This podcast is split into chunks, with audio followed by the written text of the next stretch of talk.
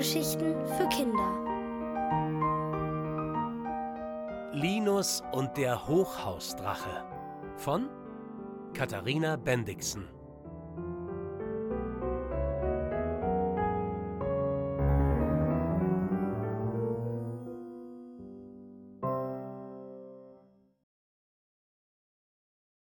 Drache hat Vorfahrt. Es gibt Drachen mit einem Kopf und Drachen mit 20 Köpfen. Es gibt mutige und ängstliche Drachen, fröhliche und solche, die ständig schlechte Laune haben. Es soll sogar einen Drachen geben, der hundert Prinzessinnen entführt hat. Und es gibt den Hochhausdrachen.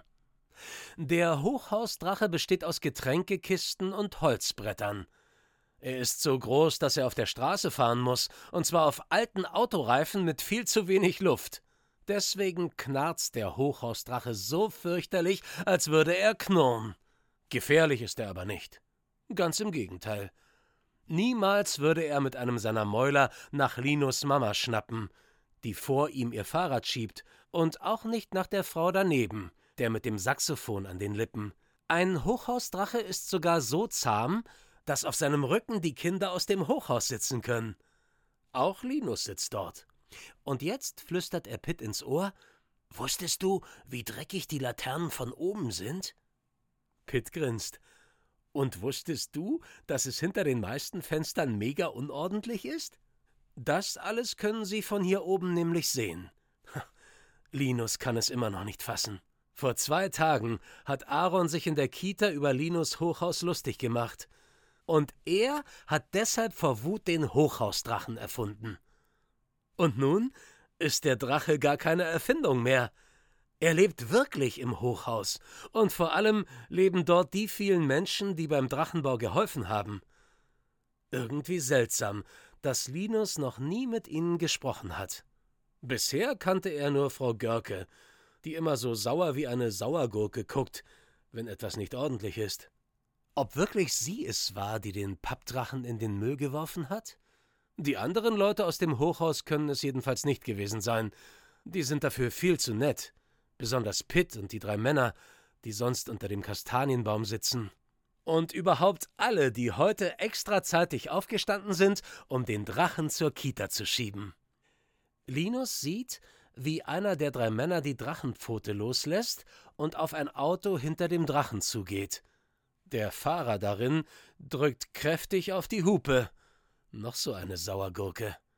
Der Hochhausdrache ist aber auch breit. Hinter ihm haben sich einige Autos gestaut. Die meisten Fahrer scheinen sich über das ungewöhnliche Gefährt aber eher zu freuen. Der wütende Fahrer dagegen brüllt etwas in sein Handy und plötzlich verändert sich die Musik. Das liegt aber nicht daran, dass die Saxophonistin ein neues Lied begonnen hat. Es liegt an dem Ton, der sich in ihre Musik mischt. Ein Ton, den Linus eher von Unfällen kennt. Da biegt das Polizeiauto auch schon um die Ecke. Ach du Schreck, sagt Linus. Werden wir jetzt festgenommen? Wir nicht, aber vielleicht der Drache. Pitt wird blass. Der Hochhausdrache darf bestimmt nicht auf der Straße fahren. Er hat ja nicht einmal Bremsen. Nur mit Mühe bringen die Erwachsenen ihn zum Stehen.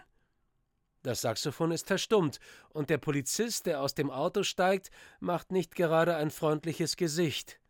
Linus beobachtet, wie Mama auf ihn zugeht. Was sie sagt, kann er von hier oben nicht verstehen, aber irgendwann nickt der Polizist und steigt wieder ein. Und dann fährt er langsam vor dem Hochhausdrachen her. Die Autos in den Seitenstraßen müssen anhalten, um dem Drachen die Vorfahrt zu gewähren. Linus spürt, wie sein Bauch ganz warm wird. Auch wenn Mama zweimal pro Woche lange Schicht hat.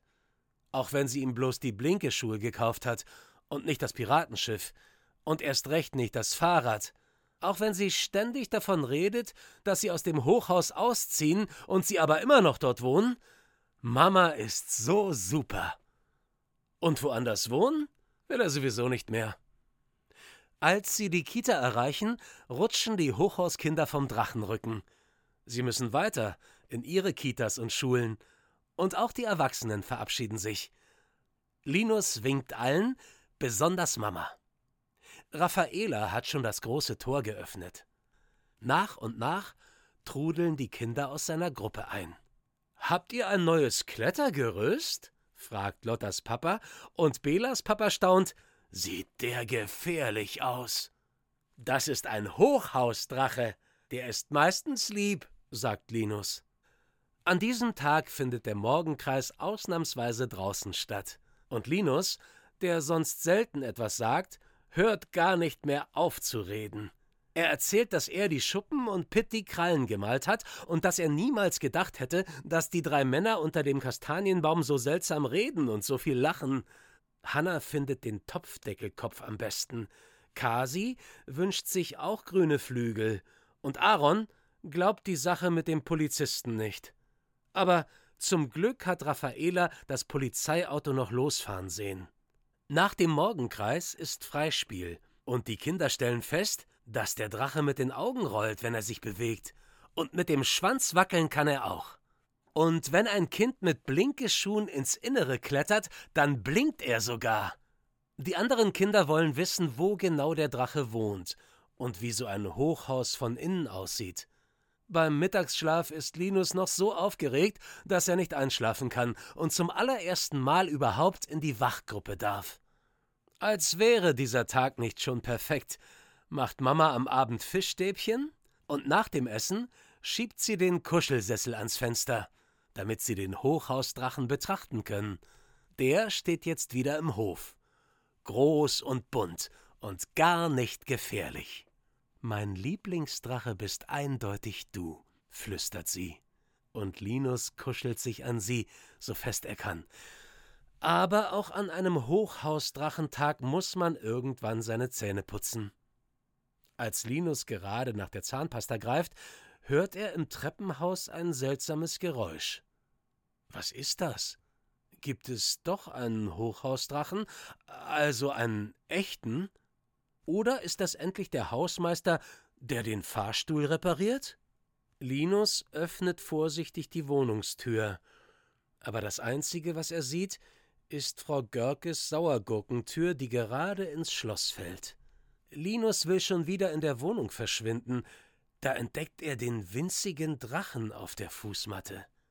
Er ist aus buntem Papier gefaltet und liegt auf einer Tüte Gummidrachen. Blitzschnell schnappt sich Linus die Tüte und springt noch einmal zu Mama in den Kuschelsessel. Zum Glück hat er sich noch nicht die Zähne geputzt.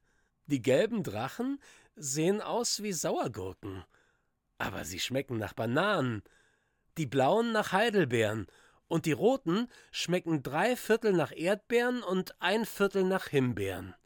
Jetzt reicht's aber, mein Naschdrache, sagt Mama, als die Tüte ziemlich leer ist. Linus nickt. Die restlichen Gummidrachen nimmt er morgen mit in den Hof. Die drei Männer mögen die bestimmt auch. Und Pitt. Und die anderen Leute aus dem Hochhaus. Und ganz klar, der Hochhausdrache kriegt auch welche ab.